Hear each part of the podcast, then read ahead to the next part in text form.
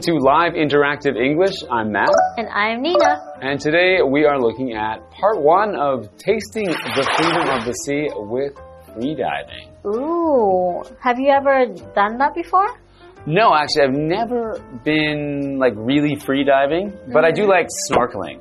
Okay. So snorkeling, um, yeah, I, I went snorkeling last month when I was in the Philippines, and it was really cool because in in like one time of going out and snorkeling, I could see turtles, and then when I go further out, I got to see what's called the sardine run, which is where they have millions of these small fish, which are sardines, and they're swimming together And so they move together through the sea.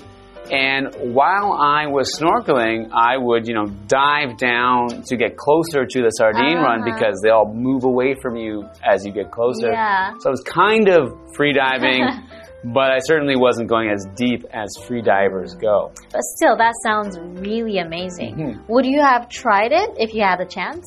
I would like to try free diving, I think, because Yeah. I've seen like videos on the internet of people doing it, and it looks like it's a really cool way to to get deeper to see things without having to get all of the equipment and things you need for things like scuba diving. Yeah. And it's also, you know, something that can challenge yourself and you can get better at over time. Yeah, absolutely. I've tried scuba diving before, but obviously it's so heavy with all the gear that you need. Mm-hmm. It's still nice, but I definitely want to try free diving. Okay, well, I think we're going to learn more today about how we can get into free diving when we get into our article. Okay.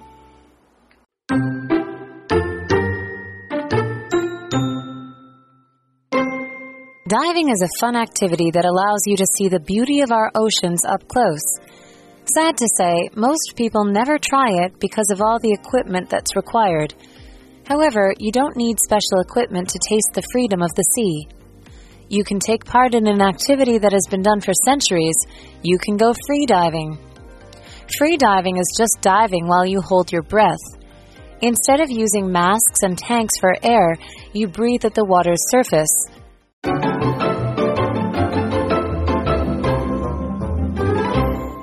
Welcome back. We're looking at part one of Tasting the Freedom of the Sea with free diving.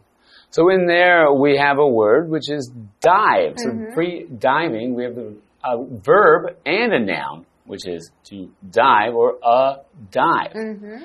So to dive means to plunge headfirst into water or even deeper down into the water. So you can, you know, dive off of something into the water, or you can just dive deeper into the water just to go down further. And that is also a noun, so you can have a dive. Yeah, like go for a swim, go for a dive. hmm So, for example, the fish dove down to deeper water when I came close to it. That's Mm, so the exactly what happened when I was swimming in the Philippines. I tried to get Oh, closer to the fish, but they dove down. It's the past tense being dove deeper into the water. Yeah, they're like, oh no, it's Ma, it's Matt. Let me just run away. Oh. Kidding. Diving is a fun activity that allows you to see the beauty of our oceans up close. Sad to say, most people never try it because of all the equipment that's required. Hmm. Okay, so equipment is a word that means all of the things that are needed to do a particular activity. Mm-hmm. So when we're talking about diving, they mean scuba diving, I think. So with mm-hmm. scuba diving, you need many things to do that. You need a you need a tank and, Yeah. and usually some kind of wetsuit, Yes, and the thing, the mask. the mask. Yeah, so it's a lot of things to a lot. Most people don't want to buy those things, so they would have to rent them, Mm-hmm. and so it's a lot to carry around and to bring to the you know the beach or to the ocean whenever you want to do this. Yeah. However, you don't need special equipment to taste the freedom of the sea. Okay, so there's another way. You can take part in an activity that has been done for centuries. You can go free diving. Oh, okay, that's Okay. mhm. so diving but free. Diving but free. And it's been done for centuries and it doesn't need any equipment. Hmm. Hmm, let's find out more. Free diving is just diving while you hold your breath. Ooh. Instead of using masks and tanks for air, you breathe at the water's surface. So basically, if you want to free dive, you're going to have to be very good with holding your breath, Mhm. right? So your breath is the air that goes into and out of your lungs. Mhm. And like the word breathe, you know, when you breathe, it is the verb, the action of having air into your and out your, of your lungs. Mhm. Yeah.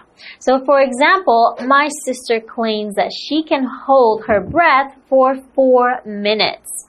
That's very difficult. yes, it is. So to hold your breath, of course, meaning just to not let out the breath that you've taken in. So when you go, but yeah, so you hold your breath. I didn't hold my breath for very long there.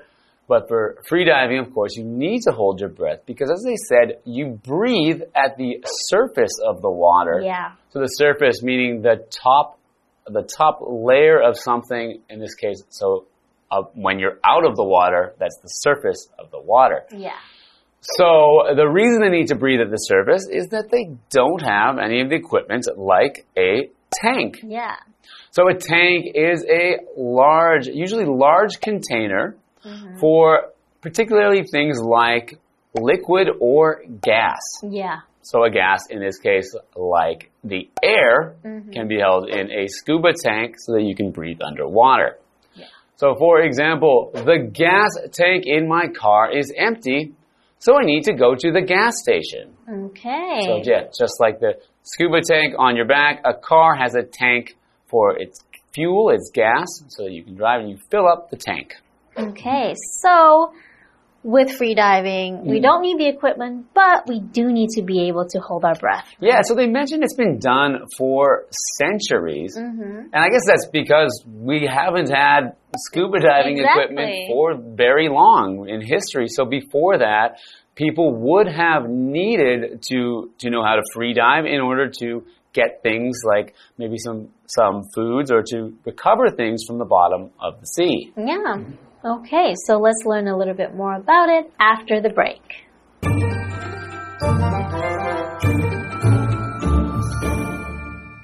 Hello，大家好，我是 Hanny。这两天的课程是关于自由潜水 （free diving）。那我们先来看这个单词 dive，它可以当动词或名词来指潜水、跳水。Math 老师在讲解时，他有提到这个 plunge（p l u n g e），plunge 这个动词就可以表达跳进、纵身投入的那种意思。还有提到 head first，head first，head 加 first 组合成一个副词，它可以表达移动的时候是头朝下的。好，那补充一下哦，我们标题里面用到 free diving 就是指自由潜水，那如果是 scuba diving 则是指水肺潜水的意思哦。好，课文一开始就写到啦，潜水是一项有趣的活动，可以让你近距离的欣赏海洋的美景。那遗憾的是，大多数的人可能考量到所需要的各种装备，而没有去尝试这种运动。然而，现在你不需要特殊装备就可以体验大海的自由喽，也就是自由潜水，就是靠你自己憋气潜水，然后你在水面呼吸，而不是使用面罩啊和气瓶这些装备。我们来看单字 breath，breath 表示呼吸、气息，它的动词是 breathe，这个动词就表示呼吸或是吸气。那我们补充两个跟 breath 相关的用语。Hold one's breath 表示屏住呼吸，那么 take a deep breath 则是指深吸一口气。下一个单词 tank，tank 它可以指向储存气体或液体的那种瓶啊、槽啊或是箱。那我们可以用 oxygen tank 来指气瓶。好，这边一个重点，我们进入文法时间。好，我们来看这个重点是 instead of，表示没有点点点，而不是什么什么。那它是片语介系词，后面要接名词或动名词。例如，Kate ordered tea instead of coffee。Kate 点了茶，而不是咖啡。那比较用法是 instead 光是 instead，它是表达相反的、反之或是取而代之的。那它是副词，单独使用的时候可以摆在句首或是句尾。那如果你要把它摆在句首，要用逗号跟后面的句子隔开哦。例如，Kate had too much coffee this morning, so she ordered tea instead.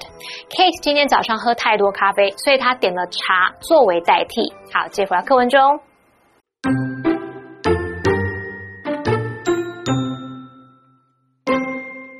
It's hard at first, but as you practice, you'll train your body to take in more air and you'll be able to stay underwater longer.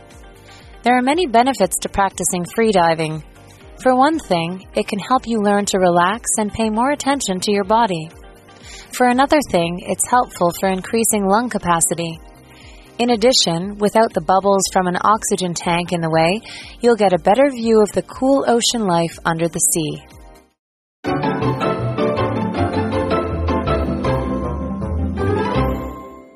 Welcome back. So we've been learning about freediving and how it's an activity that, you know, makes it easier to see things in the ocean because you don't need special equipment to do it.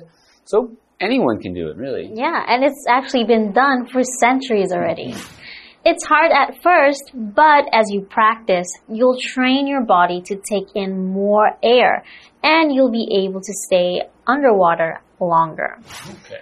So yeah, you have to keep doing it and keep practicing. You know, when you do that, maybe you can hold in your breath for longer. Mm-hmm. It's something that you can actually get better at as you do it more and more times. Yeah. And it's interesting, yeah. Yeah. There are many benefits to practicing free diving. Okay. okay, so let's learn more about the benefits. Benefit is a helpful or good effect or something intended to help. So, for example, there are many benefits for learning English, mm-hmm. right? Yeah, so many things that you can use that for. For example, studying abroad yeah. is one benefit of learning English. Yeah. Another example, being a member of the club has a lot of benefits. Okay, so maybe they can go in and use their facilities of the club, mm -hmm. right? Okay. For one thing, it can help you learn to relax and pay more attention to your body. For another thing, it's helpful for increasing lung capacity. Yeah, you know, if you're doing this, you're kind of doing breathing exercises mm. as well, right, to help with your breathing and your lung capacity. So I assume it would be quite helpful for other things. Mm -hmm. So your lung capacity, capacity of something is the amount it can hold, the amount it can have inside it. So when we talk about your lung capacity, we're talking about how much air you can take inside your lungs. Mm -hmm. So if you have a larger lung capacity, you'll be able to hold your breath for longer. Yes. In addition, without the bubbles from an oxygen tank in the way, you'll get a better view of the cool ocean life under the sea.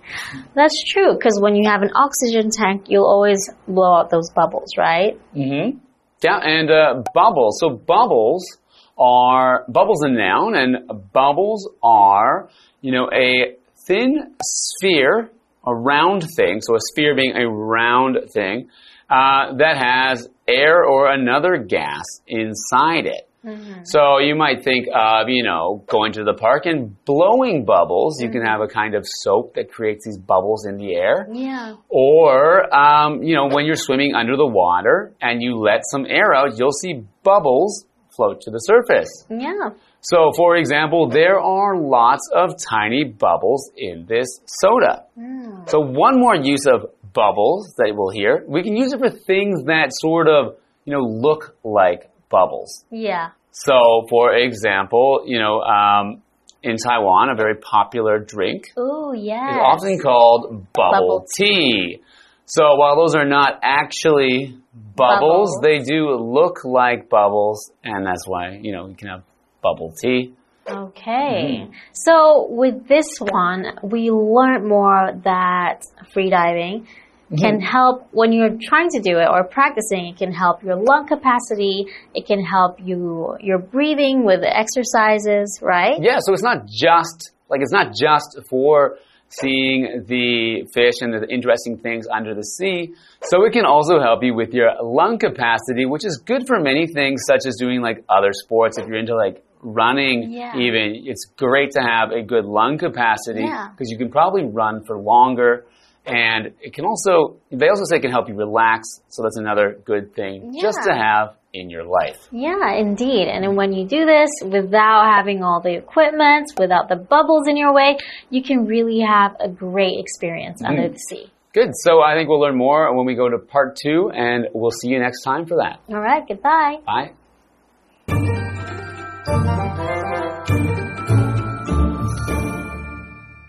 不使用面罩和气瓶，只靠自己憋气潜水，哇，这听起来很难诶。不过呢，随着持续练习，我们可以训练自己的身体吸入更多空气，就能在水下停留更久。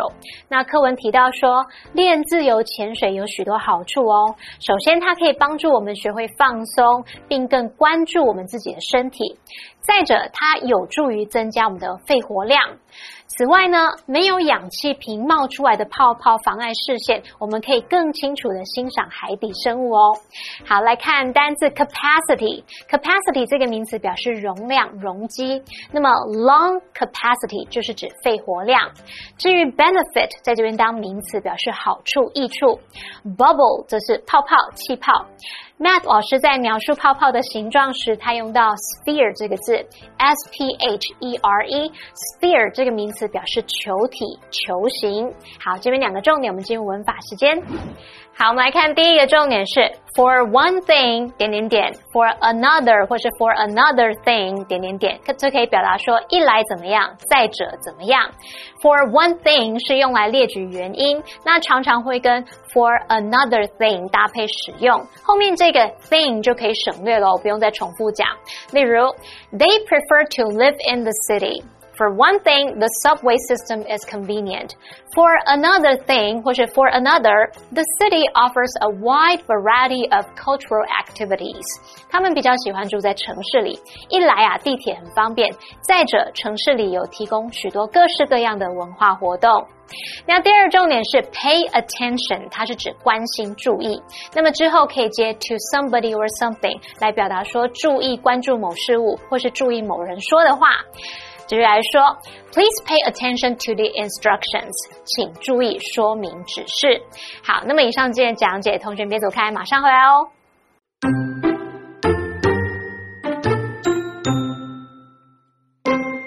Diving is a fun activity that allows you to see the beauty of our oceans up close.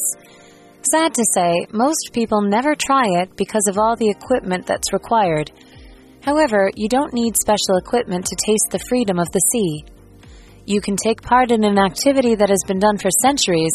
You can go free diving. Free diving is just diving while you hold your breath. Instead of using masks and tanks for air, you breathe at the water's surface.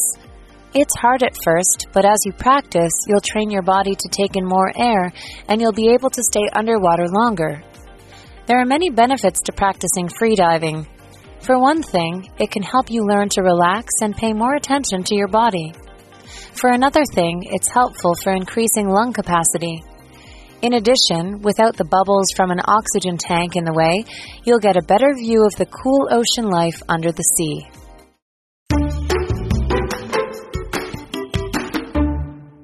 Hi everyone! Today we'll be taking you to the Yunlin Palm Puppets Museum.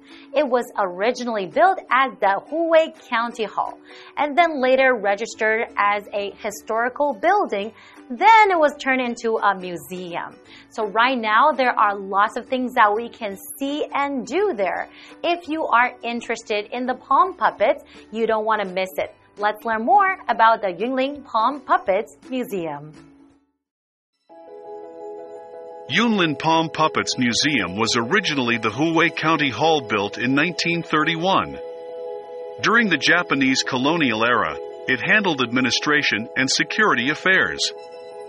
Huwei County Hall was later registered as a historical building in Yunlin County in 2001 and was turned into Yunlin Palm Puppets Museum because palm puppets are an important part of Huwei's culture. The museum is a three section compound courtyard. It also mixes Japanese and Western styles together. The first floor is a red brick wall with window sills, which is the architectural style that was popular during the Taisho period. There are wooden frames with reinforced concrete on part of the second floor, and this style is similar to European building. The exhibition in the museum is also worth visiting. There is a permanent exhibition area on the first floor. It introduces the origin, evolution, and characteristics of palm puppets. Also, there is a special exhibition area where visitors can enjoy more exciting and new exhibitions. The Puppet Theater is on the second floor. You can watch puppet shows and listen to lectures there. If you want to know more about palm puppets, you must come and visit the Yunlin Palm Puppets Museum.